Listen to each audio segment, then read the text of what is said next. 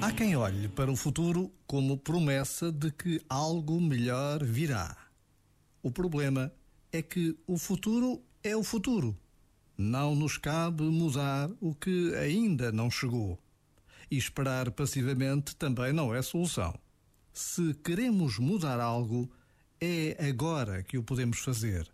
É agora que posso fazer uma nova escolha, um novo movimento criar uma nova possibilidade.